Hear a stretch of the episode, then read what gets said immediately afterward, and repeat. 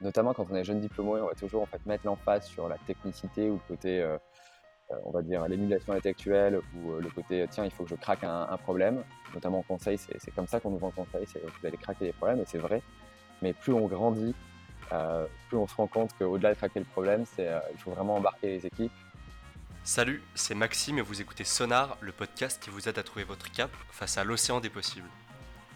Toutes les semaines, j'interviewe un jeune actif issu d'école de commerce pour échanger sur ses choix de début de carrière, son métier et l'industrie dans laquelle il évolue, pour vous aider à trouver la voie qui vous correspond.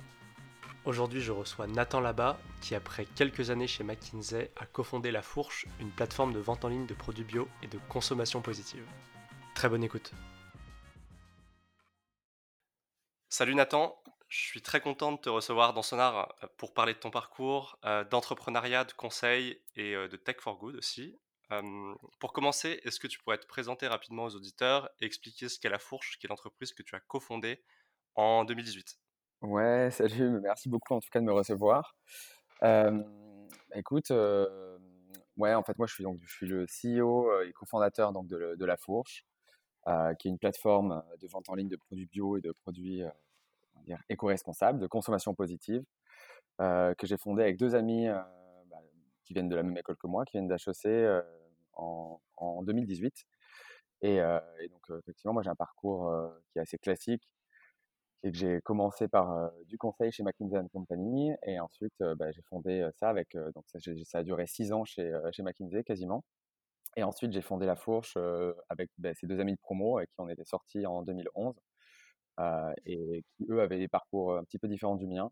Euh, pas le conseil, mais plutôt du web marketing euh, ou une expérience en startup. Et en fait, on s'est tous retrouvés en 2018 avec une idée de travailler pour la consommation positive et la transition alimentaire ou écologique.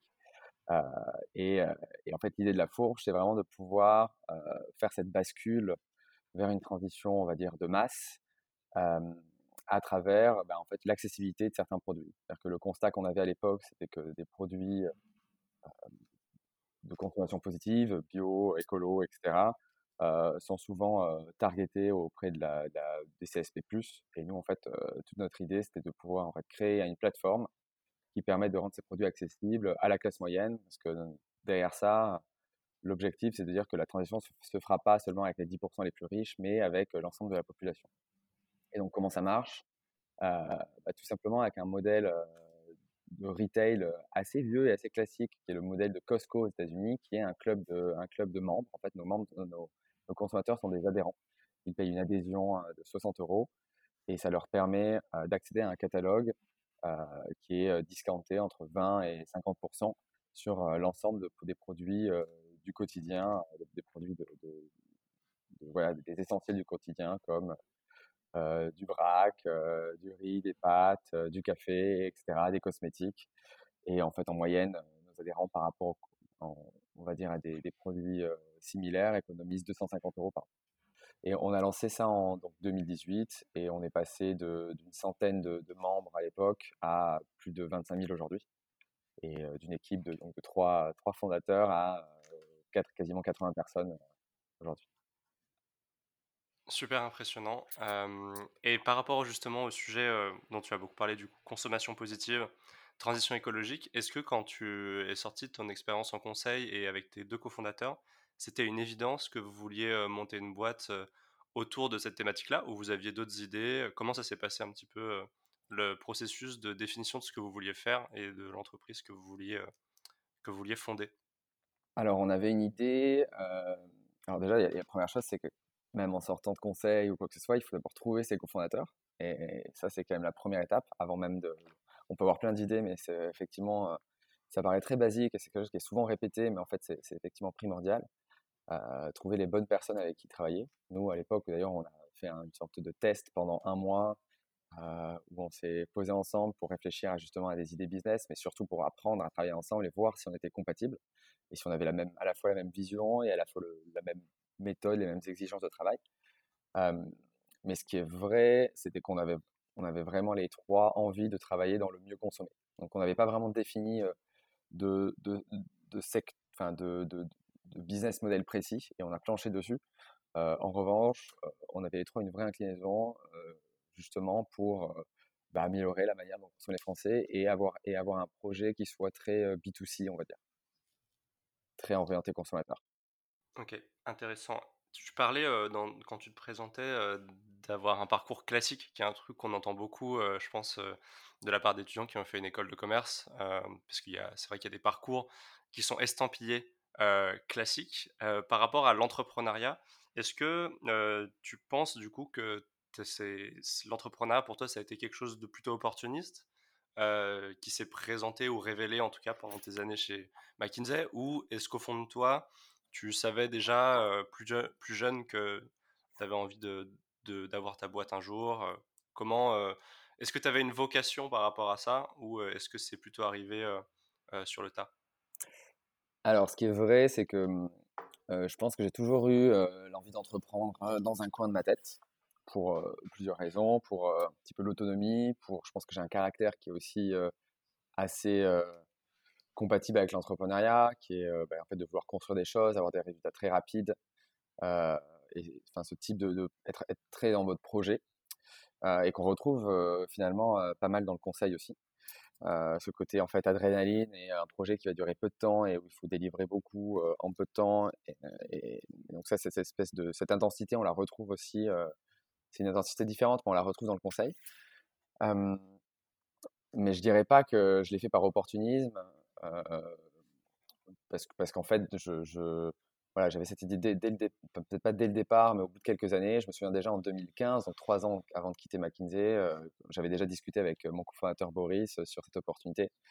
Donc, je pense que chacun de nous avait l'idée au coin de la tête. Et puis, souvent, c'est comme, comme, souvent, il y a, un, alignement, des planètes où bah, il y a une sorte de lassitude, y a, on, se, retrouve et, et tiens, on décide de se lancer.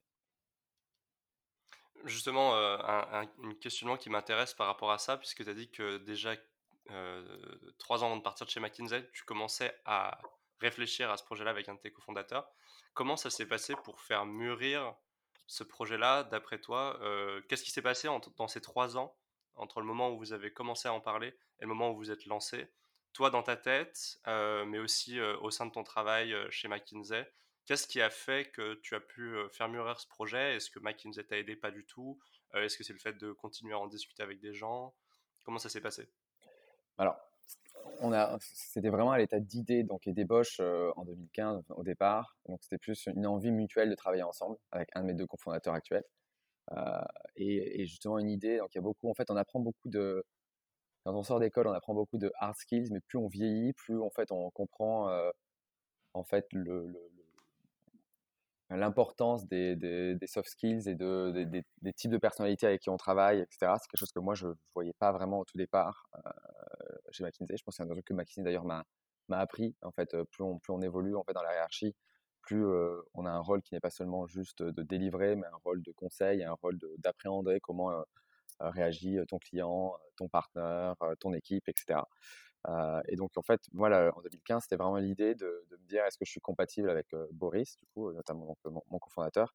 Et, et, c'était à ce moment-là où on avait enclenché une discussion. ensuite, sur le côté, sur le conseil lui-même, ce qui est évident, c'est que ça te donne en fait une exigence de travail et une méthode de travail qui est réplicable dans l'entrepreneuriat et qui est notamment il y a deux grandes choses, c'est-à-dire qu'il y a vraiment cette capacité à prioriser euh, sous contrainte euh, et donc à vouloir justement pouvoir avancer euh, dans un milieu qui est incertain. C'est exactement ce qu'on fait dans une mission. En fait, on a un, plan au départ et on, on, on, exécute en fait une mission par rapport à, un premier plan, par rapport à un premier brouillon, une ébauche, des hypothèses. Et en fait, le fait de pouvoir avancer à des hypothèses, c'est quelque chose qui est vraiment très, très qui, accélère, je pense, l'entrepreneuriat. et la deuxième chose, c'est dans le management des équipes les milieux du conseil, c'est pareil, ça, on s'en rend compte quand on sort et quand on, quand on, prend un petit, un petit peu de recul ensuite. en fait, il y a une vraie méthodologie prouvée de motivation et des équipes, une vraie culture bah, du dépassement de soi, mais aussi en fait bah, du feedback, de justement d'être honnête envers soi-même et envers ses équipes. Et, il y a un côté très collaboratif en fait dans ces boîtes-là qui, qui est assez réplicable en, entrepreneuriat. Je vais te poser la question justement de ce que tu retenais euh, et des apprentissages que tu avais euh, de ta période chez McKinsey, et je pense que tu en as parlé un petit peu là. je serais curieux de savoir s'il y en a d'autres, et, et, surtout si tu pourrais, s'il y a un projet qui t'a marqué pendant ton parcours et qui, et qui témoigne ou qui illustre un peu ces points-là. Ouais, il, y y a plusieurs projets qui, te marquent durant ton parcours. Moi, je dirais que les, trois grandes choses, dont j'ai parlé, c'est effectivement c'est la capacité à motiver une équipe et à, et, à créer une, alchimie en fait dans une équipe autour d'un projet euh, via le management en fait tout simplement. Euh, ça c'est une première chose. Deuxième chose, c'est effectivement ce côté en fait priorisation constante. Et bon, la troisième, c'est évidemment une rigueur intellectuelle. En fait, il y a une rigueur quasiment théorique dans le conseil, euh, parce qu'en fait, il y a beaucoup de problem solving, il y a beaucoup de, on, va, on va vraiment se, se poser et, sortir du, run, on va dire, qui est le, en fait le run classique qu'on va trouver en entreprise, justement pour prendre un peu de hauteur et aller pousser un projet et aller vraiment réfléchir et poser et poser de l'intelligence sur un problème. Et en fait, ça, le fait de pouvoir justement avoir une exigence quasi théorique sur certains problèmes, c'est aussi très fort ensuite pour, pour l'appliquer, notamment à un petit outil économique qui est une startup, puisqu'en fait, on est quand même sur des outils économiques qui sont très réduits. Et en fait, cette méthodologie-là, d'aller justement se poser, réfléchir à la, stratégie, réfléchir à justement à, un vrai côté quasi théorique au départ, bah, ça, ça, permet aussi de donner justement un peu de, de, recul quand on est la tête dans le guidon en, entreprise. Et, en fait, je pense que moi, les projets qui m'ont le plus marqué, c'est des projets où justement il y avait à la fois une rigueur intellectuelle ou une demande technique forte. Je pense à un projet par exemple de pricing pour un, un, un, acteur de, ce qu'on appelle FMCG, donc c'est Fast Moving Consumer Goods, donc c'est vraiment de, de, grande conso, un acteur de la grande conso, où on avait redéfini totalement le pricing de 50 catégories dans lesquelles il, dans il jouait. Donc ça veut dire 50, c'est-à-dire quasiment 2000 produits, avec à la fois des analyses chiffrées, mais à la fois aussi bah, beaucoup, beaucoup d'interactions avec le management et les personnes là-bas. Euh, et, en fait, c'est ce qui était assez, euh, ce qui m'a marqué moi surtout, c'était à la fois un la complexité intellectuelle du projet, mais euh, la condition sine qua non de la réussite, c'est aussi d'embarquer des équipes qui étaient déjà présentes, parce qu'il y avait déjà des équipes de pricing, déjà des équipes de marketing dans ces équipes, dans, cette, dans cette boîte-là. Et, c'est un projet qui a duré 4 à 5 mois, où on avait effectivement travaillé main dans, la main avec eux pour aboutir à voilà, une refonte totale de, leur pricing. Et je pense qu'effectivement, c'était très, très intéressant de voir ces deux aspects, qui est un aspect qui est qu'on on va toujours, en fait, notamment quand on est jeune diplômé, on va toujours, en fait, mettre l'emphase sur la technicité ou le côté, on va dire, l'émulation intellectuelle ou le côté, tiens, il faut que je craque un, problème. Notamment en conseil, c'est comme ça qu'on nous vend conseil, c'est vous allez craquer des problèmes, et c'est vrai. Mais plus on grandit, plus on se rend compte qu'au-delà de craquer le problème, c'est il faut vraiment embarquer les équipes, et plus on se rend compte qu'il y a un côté empathique, un côté ouais, assez personnel en fait quand on veut mener un projet comme celui-là. Et en fait, ça se transpose totalement à une, boîte comme, comme la Fourche, parce qu'en en fait, on aura beau, on va dire, exécuter de la meilleure manière, manière qui soit, de manière sur les, sur les aspects un peu hard skills. en fait, on se rend compte aussi que ce qui casse ou pas dans une boîte, c'est des choses comme la culture, c'est des choses comme les relations interpersonnelles, etc., etc. Et ça, ça on, on l'apprend en fait assez rapidement en conseil. Justement, par rapport à ce que tu dis, parce que je pense que ton profil correspond à, un profil qui a un, type de parcours qui intéresse beaucoup d'étudiants, d'autant plus maintenant où il y a un peu un boom autour de l'entrepreneuriat, mais mmh où des formations, parce qu'en fait, quand on parle de conseil, paradoxalement, on parle souvent de ça comme une formation, alors que ça, en même temps, c'est vraiment un métier à la base. Bien sûr. par rapport à ça, j'aimerais bien comprendre ce que du coup tu n'as pas appris dans le conseil et que tu as découvert ou sur lequel tu as dû progresser quand tu as monté ta boîte, quand tu as monté la fourche en 2018 Parce qu'on a un peu l'impression, il y a un miroir déformant parfois sur l'entrepreneuriat en sortant du conseil, où en gros, on a eu toute la, on a toute la boîte à outils pour réussir. On a une marque personnelle qui fait que si on mmh. souhaite lever des fonds, j'imagine que c'est plus simple. On a des anciens collègues qui peuvent aussi financer son entreprise euh, au début parce que bah, ils vous font confiance et que c'est des gens qui ont qui ont aussi des ressources financières. Donc j'aimerais bien comprendre ce qui aussi ce qui ce que tu peut-être ce qui t'a manqué ou en tout cas les éléments sur lesquels tu as vu que euh, bah, c'était pas simple de de, de monter une boîte après, même Mmh après 5 ans chez McKinsey Alors, il y a deux aspects selon moi.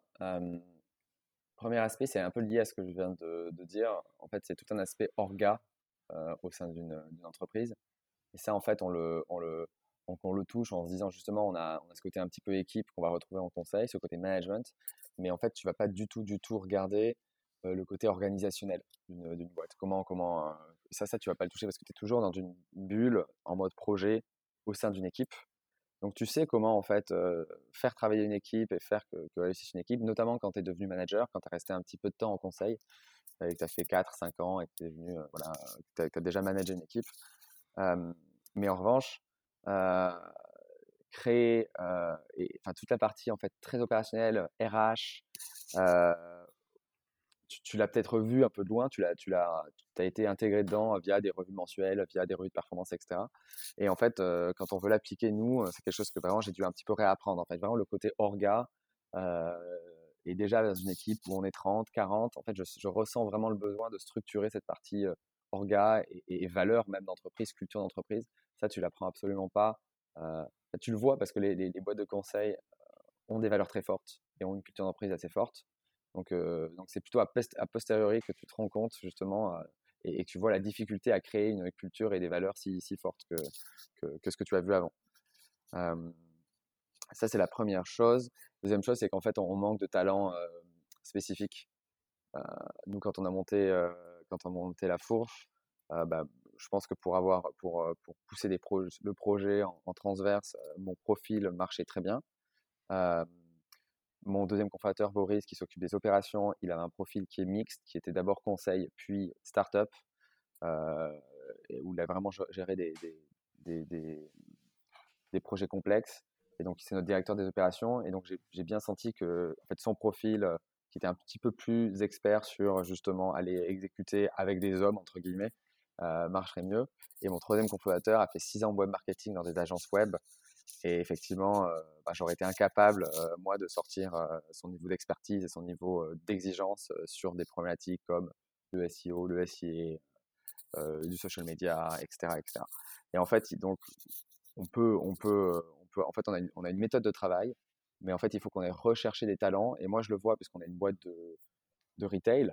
Et une des premières choses qu'on a fait après notre deuxième levée de fonds, c'était d'aller chercher de l'expérience euh, sur des personnes qui avaient des profils type école de commerce, mais qui n'ont justement pas fait euh, le choix d'avoir un, d'avoir un, un, track généraliste, mais qui sont spécialisés, par exemple, en achat.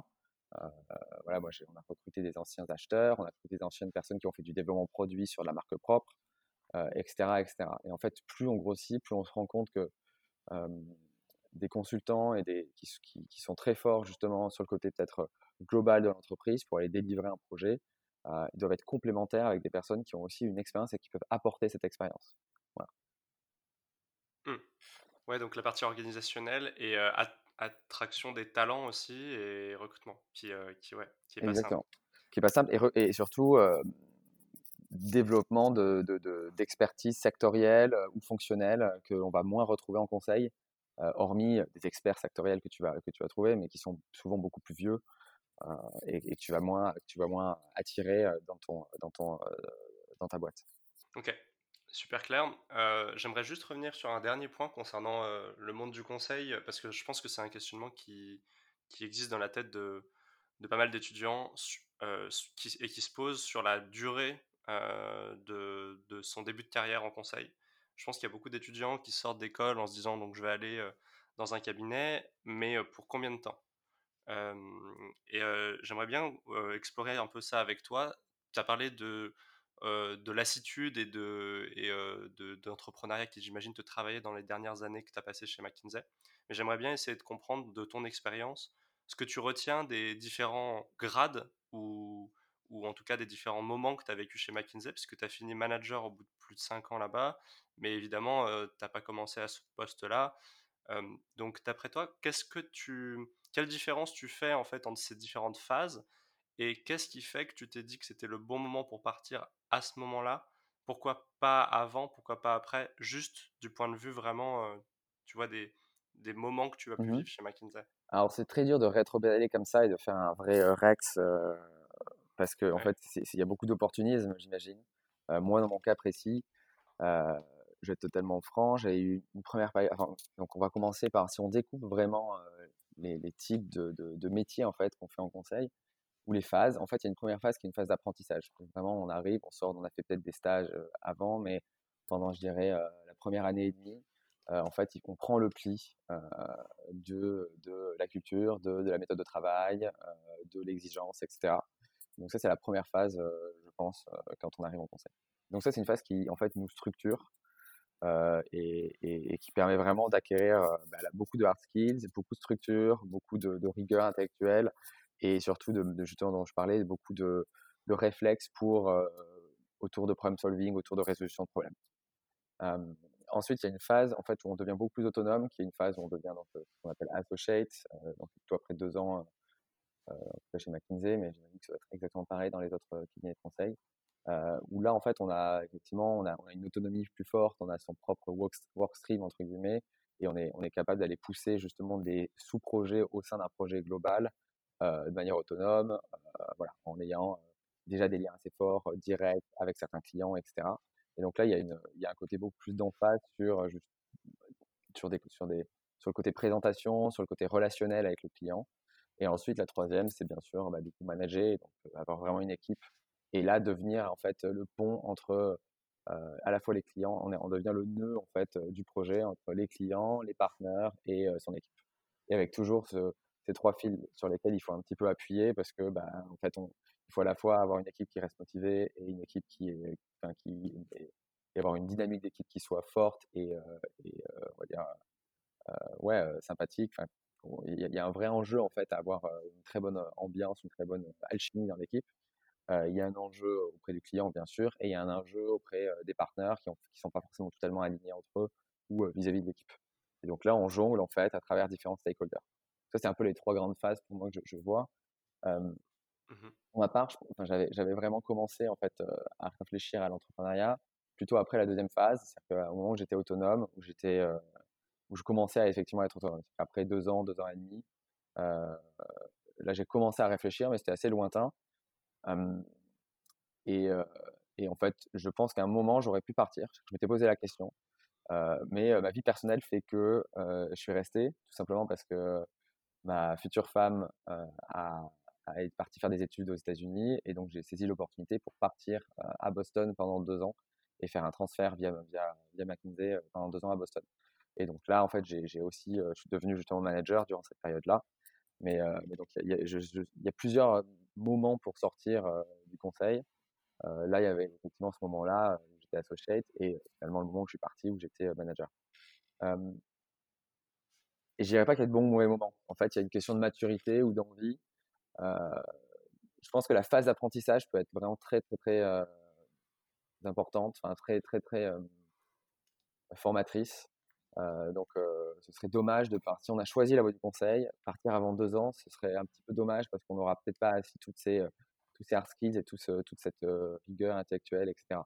Ensuite, en fait, ça dépend vraiment. Moi, je ne veux pas, enfin, j'ai jamais m'arrogé le droit de, de donner un conseil donc, à quel moment partir, à quel moment ne pas partir. Moi, je connais des amis qui sont toujours et avec qui ça se passe, ça se passe très bien pour eux là-bas. Donc, euh, moi, l'idée, c'est vraiment euh, bah, un peu de, voir selon son ressenti et selon ses envies, mais il n'y a pas de bon ou mauvais moment. Ah. Mmh oui, bien sûr. Bah, justement, je voulais revenir sur un élément que tu as mentionné, qui est le transfert. Ouais. parce que je ne sais pas si c'est quelque chose qui parle aux gens qui s'intéressent au conseil au sens large, mais j'aimerais bien comprendre comment ça se passe concrètement tu as la possibilité, quand tu es dans un cabinet chez McKinsey, de basculer vers un autre bureau pour des raisons personnelles. Ça se fait, c'est quelque chose de très fréquent ou pas fréquent. Comment ça se passe? Est-ce que mmh j'imagine que c'est conditionné aussi à, ton niveau de, performance et aux évaluations que tu as de la part de tes managers. Mais est-ce que tu pourrais expliquer un petit peu comment ça se passe? Et du coup si c'est quelque chose qui est qui est favorisé, poussé alors là, je, vais, je vraiment parler. Euh, là, je vais faire de la pub pour McKinsey parce que je connais pas les autres cabinets de conseil, mais ce qui, et donc euh, comment ça se passe chez eux. Mais ce qui est vrai, c'est que McKinsey, de manière générale, ils ont une, euh, organisation qui est très, ce qu'ils appellent one office, dans le sens où même en termes de reporting, de, de consolidation, etc., et de performance, en fait, c'est vraiment, McKinsey se voit comme un, un, bureau monde. Et donc, du coup, il y a une facilité pour partir dans notre bureau qui est, je pense, plus évidente que dans des cabinets qui sont plus organisés par pays. Je dis pas qu'il n'y a pas de, pays chez, Mac, mais ce qui est vrai, c'est qu'il y a beaucoup, beaucoup de personnes la, ont, la, capacité et, l'opportunité de partir à l'étranger, que ce soit pour des missions. Moi, j'avais vraiment fait, j'avais fait des missions. en, ce qui est vrai, c'est qu'il y a un côté vraiment exaltant au départ du conseil. Moi, j'avais fait première mission, je suis parti au UK. Au bout de trois mois après mon arrivée, je suis parti deux mois au Mexique. je suis parti au Maroc. Enfin, ce que je veux dire, c'est que déjà même avant, il y a une culture en fait de, de, de qui est de cross-office qui est assez importante et, qui, permet justement euh, d'avoir des expériences assez fortes. Et notamment le transfert. Le transfert, en fait, c'est une des voies euh, justement un peu de, pour, pour, euh, un peu renouveler, renouveler, pardon, son, renouveler son, un peu sa motivation. Et donc, c'est une, une, des voies après, après deux ans, justement, où on peut en fait avoir la possibilité de partir à l'étranger parce que bah, tout simplement, ouais, ça redonne la motivation, on va découvrir notre culture, on va découvrir d'autres méthodes de travail, on va découvrir un bureau différent, etc. Euh, ça passe par, euh, bien sûr qu'il y a une dimension de performance, mais euh, c'est avant tout autour d'un projet. Et donc, c'est pas seulement le projet, enfin, je, on peut pas partir en disant, tiens, ma femme ou ma copine part à l'étranger, c'est autour d'un projet. C'est-à-dire que moi, mon projet, je l'ai construit autour justement du, bah, d'une plateforme qui était le retail et la grande conso. Et en fait, je voulais aller pousser ça et regarder qui se passait aux US. C'est comme ça que j'ai demandé un transfert à un des bureaux, un des bureaux américains.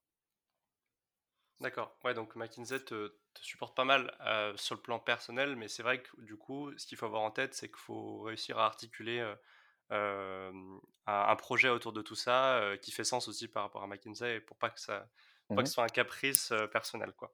C'est ce qui est assez, ce qui est assez compréhensible.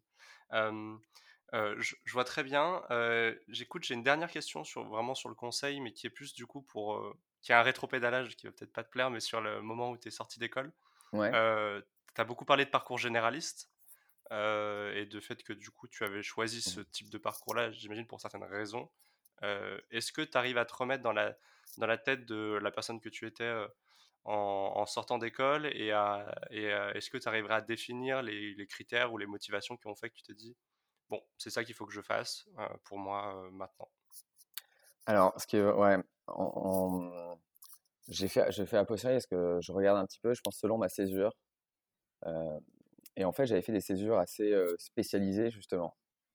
j'avais commencé à faire une première partie de césure, ce qui était déjà assez inhabituel à l'époque, mais dans un dans une agence de pub. C'était un, c'était un premier c'était un premier secteur qui m'intéressait en fait. donc toujours pour le coup là, il y avait toujours ce côté B2C et conso que je retrouve maintenant aujourd'hui. Mais à l'époque, j'avais cette appétence là. c'était un désastre, désastre. Je suis parti au bout de quatre mois en fait, travail très opérationnel, travail où j'avais vraiment aucune motivation. Ensuite, j'ai fait du private equity pendant six mois. où bah, j'avais bien aimé les enjeux, mais pas passionné ni par le métier ni par la finance de manière générale et, et, un troisième stage plutôt en deuxième, en, fait pendant ma troisième année, euh, où j'étais où j'étais plutôt en projet au sein d'un groupe corporate. Et donc en fait c'était un peu le au moment de au moment de, sortir d'école, j'avais vraiment eu trois expériences un peu corporate à l'époque en dans différents secteurs. Et, et c'est vrai que ça m'avait en fait, je n'avais pas vraiment l'envie de me spécialiser. Donc, à, posteriori, en fait, le conseil, justement, ça me, en fait, j'avais encore envie de découvrir différents enjeux. J'ai l'impression de ne pas avoir touché à ce que je voulais faire exactement. Et c'est aussi pour ça que j'ai postulé en conseil, justement pour pouvoir aller me frotter à différents business et aller comprendre comment, comment, enfin, aller, aller, aller plus loin dans ma réflexion sur, tiens, dans quel type d'industrie je veux travailler, donc sur quel type de problématique je veux, je veux, je veux, je veux plancher. Ok, je pense que tu as donné un panorama très clair de à la fois tes motivations et du coup de ce que le conseil t'a t'as apporté pendant, ces, pendant ces cinq années. J'aimerais bien revenir un peu à la fourche, à la fourche pardon, et, et, échanger un peu du coup sur ce que sont vos challenges aujourd'hui, où est-ce que vous en êtes? On a parlé en tout début de podcast, vous êtes, vous êtes maintenant plus de 80 personnes et vous avez bien grossi. Mais du coup, quels sont vos, vos challenges du moment? Alors qu'on se parle là, on est en période de deuxième confinement, Mmh mais comment ça se passe et, et, comment tu vois évoluer un peu les choses? Ouais.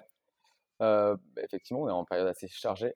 Deuxième confinement, plus période un peu hivernale, pré-Noël pour les, les, les, pour les transporteurs, donc ça fait beaucoup de remous. Bah alors nous, on a beaucoup, on est, on est une vraie boîte opérationnelle. On a un entrepôt, on a des, on a, on a, voilà, on a, on a, on a un stock, etc. Donc là, là, en ce moment, on a, à très court terme, on a des problématiques opérationnelles très fortes. Donc voilà, à savoir comment, comment délivrer par rapport, en fait, comment les opérations peuvent suivre par rapport à la croissance qu'on a. C'est une, première, première chose. ensuite, à plus long terme, je pense que les problèmes qui se posent chez nous, c'est effectivement comment on structure la croissance, comment on va justement recruter les bonnes personnes pour passer de 12 millions de chiffre d'affaires à 25, à 50, etc. donc il y a un vrai côté en fait structuration stratégique des, des, voilà, des, talents. et, et, puis ensuite, comment on fait pour pousser des projets qui nous sont chers. Donc là, les, deux gros projets en cours, c'est vraiment notre marque propre. En fait, on a, on a, on a fait le pari d'abord d'être un simple distributeur et pour pouvoir justement bah, proposer on va dire un éventail de produits, une largeur d'assortiment qui est assez, assez forte. Et en fait, on a vraiment créé, au-delà d'être distributeur, on a créé, je pense, une très très bonne relation avec nos adhérents. On travaille vraiment pour eux, pour nos adhérents. Et, en fait, on a essayé de, prolonger cette relation qui est très forte, dont on est fier, parce que vraiment, c'est eux qui nous qui, font qu'on vient au bureau tous les matins ou à l'entrepôt tous les matins. Et en fait, on, a, on s'est dit, tiens, si on lance nos, propres produits, comment faire? Et on a en fait développé de la co-création pure, à savoir des questionnaires où tous nos adhérents en fait répondent pour définir le cahier des charges de chaque produit. Et donc là, le gros projet du moment, c'est vraiment en fait d'aller pousser cette marque propre. On a déjà lancé à peu près 5 ou 6 produits et on veut vraiment en fait pousser cette marque propre à un niveau supérieur. Donc ça c'est le premier enjeu et puis il y a un enjeu effectivement qui est toujours lié aux opérations, euh, qui est euh, un déménagement d'entrepôt. Passer d'un entrepôt artisanal à un entrepôt industriel. Et puis la dernière chose, c'est vraiment beaucoup plus lié à la tech et, à, la, data. C'est-à-dire qu'en fait, on a vraiment des enjeux très forts à la fois de refonte de notre de notre de la tech et de notre d'avancer vraiment sur sur l'app elle-même et et d'aller exploiter plus les datas qu'on a pour justement bah, un petit peu voilà, notre attrition, pour développer des ventes, etc. Ok. Donc opération, euh, marque, recrutement et, tech. Très clair. Écoute, euh, on a couvert pas mal de sujets, je pense. pour terminer, est-ce que tu aurais, il y aurait quelque chose dont on n'aurait pas parlé et dont tu aimerais parler ou un conseil que tu aurais à donner euh, même si j'ai bien compris que c'était pas ton truc de, de, dire aux gens ce qu'ils devaient faire, mais un conseil euh, que tu aimerais donner aux étudiants qui pourraient écouter le podcast ou aux gens, aux gens qui sont jeunes actifs, peut-être on t'aurait aimé qu'on te donne euh, à l'époque où toi tu étais dans cette situation? Bah, Non, en fait, c'est toujours dur de, de, refaire de la réflexion, je suis assez d'accord. En fait, moi je crois beaucoup aussi un petit peu aux opportunités et au fait que fait, bah, parfois, parfois en fait, on se lance dans quelque chose et puis ça nous apprend au fil de l'eau. J'avais pas de plan de carrière totalement défini parce que je suis quelqu'un qui, qui aussi raisonne justement sur euh, pas de l'urgence mais des chamboulements, etc. Euh, moi, le conseil que je donnerais, c'est vraiment de s'écouter et en fait, de, de, de, on arrive très vite à savoir si un sujet vous, nous, plaît. En quelques semaines, en fait, on arrive à savoir quand on arrive dans un environnement si un sujet nous plaît ou, nous plaît pas. Je sais qu'il y a beaucoup de gens qui postulent, notamment des, plus jeunes étudiants qui vont commencer leur césure, etc qui vont postuler dans des parcours classiques. Et en fait, moi, je trouve que, et notamment c'est de plus en plus de, double césure de nos jours, moi, je trouve qu'aller expérimenter des choses un peu différentes, bah, c'est vraiment intéressant. C'est-à-dire que moi, j'étais, bah, voilà, l'expérience en, en, agence de pub, euh, c'était, je pense, l'expérience la plus formatrice parce que c'était un échec, en fait, notamment. Mais c'était aussi la plus formatrice parce que justement, ça m'a permis de couper des, des branches de l'arbre dans, mon arbre de décision de ce que je voulais faire plus tard. Donc, euh, euh, si vous faites un parcours, euh, a un parcours classique qui est tiens, je vais faire du M&A puis ensuite je vais faire du conseil, c'est le parcours un peu classique classique. C'est bien, mais de plus en plus, de plus en plus, en fait, on voit des gens qui veulent essayer, qui veulent tester, Et moi, je vois le nombre de, typiquement, le nombre de, jeunes diplômés ou d'étudiants en césure qui sont vraiment en quête de sens et qui veulent, et, qui pas, on n'avait vraiment pas ça à notre époque. on avait vraiment beaucoup, beaucoup moins cette quête de sens et cette, cette prise de conscience par rapport à l'urgence climatique, par rapport en fait aux enjeux écologiques. Et, le fait de pouvoir justement aller tester, d'avoir l'opportunité de passer, même si vous rallongez vos études de six mois ou d'un an, je pense que c'est une vraie valeur parce qu'en fait, ça va faire mûrir vraiment euh, votre projet euh, pour, pour plus tard. Et, moi, c'est un peu ça que, que je retiens. Avec le fait d'avoir fait au moins trois stages, j'ai fait 18 mois, 18 mois de stage à l'époque, bah, en fait, ça m'a quand même pas mal aidé ensuite pour savoir ce que je voulais faire. Ouais, donc tester pour éliminer, éliminer des options. Exactement. Ok, très cool. merci beaucoup Nathan pour ton retour d'expérience, pour tout ce que tu as pu échanger sur, à la fois sur la fourche, sur ton, ta passion pour, euh, pour la transition écologique, l'économie euh, circulaire, la consommation positive et, euh, et, aussi sur, ton, sur tes, tes insights sur McKinsey et, ce que le conseil a pu t'apporter. je te souhaite beaucoup de réussite à toi et puis à la fourche et, et, à très bientôt. Ben ouais, merci beaucoup. Je, souhaite aussi beaucoup de réussite à Sonar. Je pense que c'est un, c'est un beau projet. Donc, donc ouais, ben, je pense que j'écouterai quelques, quelques podcasts aussi rapidement pour, euh, pour voir ce que, ce que d'autres ont à dire. Mais ouais, non, bravo pour ce projet. Merci Nathan, salut. Salut. Merci beaucoup d'avoir écouté ce podcast. Si cet épisode vous a plu, n'hésitez pas à vous abonner sur votre plateforme d'écoute préférée et à suivre la page Instagram ou LinkedIn de Sonar. Vous pouvez aussi mettre 5 étoiles sur Apple Podcast et surtout en parler autour de vous, c'est vraiment ce qui m'aide le plus à faire connaître le projet. A très vite pour un nouvel épisode.